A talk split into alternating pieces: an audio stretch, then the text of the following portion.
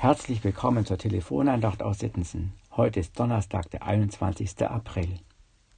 Die Losung für den heutigen Tag führt uns in die Zeit des Propheten Amos um 750 vor Christus. Amos war Viehhirte und Feigenzüchter. Keiner, der sich zu den Gebildeten zählte und vor allen Dingen keiner, der Prophet werden wollte. Amos wird durch Gott direkt von seiner Herde weg zum Propheten in Israel berufen zu einem, der nicht seine Ansichten oder Erkenntnisse predigte, sondern ausschließlich das, was Gott durch ihn zu sagen hatte. Und das waren klare Worte. Klare Worte braucht Israel in einer Zeit äußerlicher Blüte, gleichzeitig jedoch schlimmer sittlicher, sozialer, religiöser Missstände. Hasst das Böse und liebt das Gute, richtet das Recht auf im Tor. Vielleicht wird der Herr, der Gott Zebaoth, gnädig sein so Amos. Richtet das Recht auf im Tor. In den großen Stadttoren wurde damals Recht gesprochen. Dort verkündigten Propheten den Willen Gottes und Könige ihre Befehle. Und nun benennt Amos wahrscheinlich an so einem Ort mit klaren Worten das Böse. Ihren Egoismus, ihre Selbstsicherheit, ihre Rücksichtslosigkeit gegenüber den Armen und Schwachen, ihre falschen Gottesdienste, in denen sie nicht Gott, sondern sich selbst suchten. So stellt er das Leben und das Verhalten der Israeliten ins Licht Gottes. Und in diesem Licht wird erschreckend deutlich, wie es um das Volk steht. Amos muss Gottes Gericht über solches Verhalten ankündigen. Aber, und dies ist das Große an Gott, er schafft Raum zur Umkehr, liebt das Gute, richtet wieder Recht.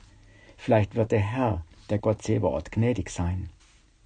Gott will nicht den Untergang seiner Leute und eröffnet durch Amos hier die Chance zu einem neuen Anfang. So ist Gott. Er will, dass sie ihn wieder von Herzen suchen und vertrauen. Er will, dass sie das Böse hassen und das Gute lieben und so das Leben gewinnen. Auch unser Verhalten, unsere Einstellungen werden immer wieder ins Licht Gottes gestellt. Und dies ist notwendig im wahrsten Sinne des Wortes. Notwendig für mein und ihr Leben. Gott will es um unseretwillen aus Liebe zu uns.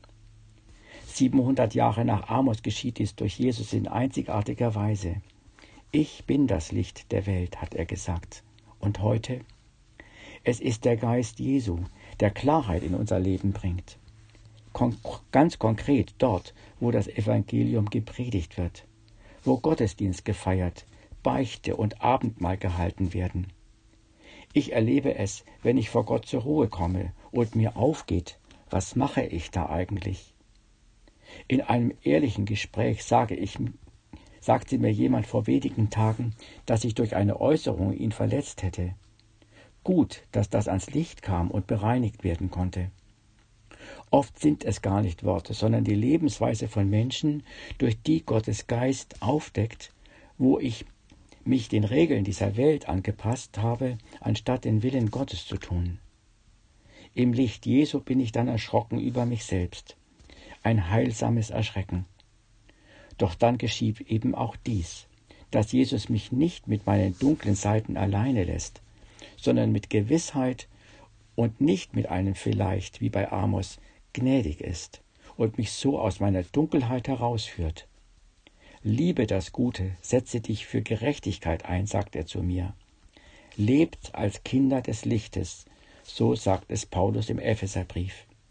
Lebe in diesem Licht Jesu, und seine Güte, Gerechtigkeit und Wahrheit werden zum Leuchten kommen. Was will Gott mehr, als dass es in uns und um uns, dort wo wir leben, heller wird. Ich möchte beten mit Worten eines Liedes. Herr, voll Ehrfurcht komm ich zu deinem Thron, aus dem Dunkel ins Licht des Gottessohns. Durch dein Blut kann ich nun vor dir stehen.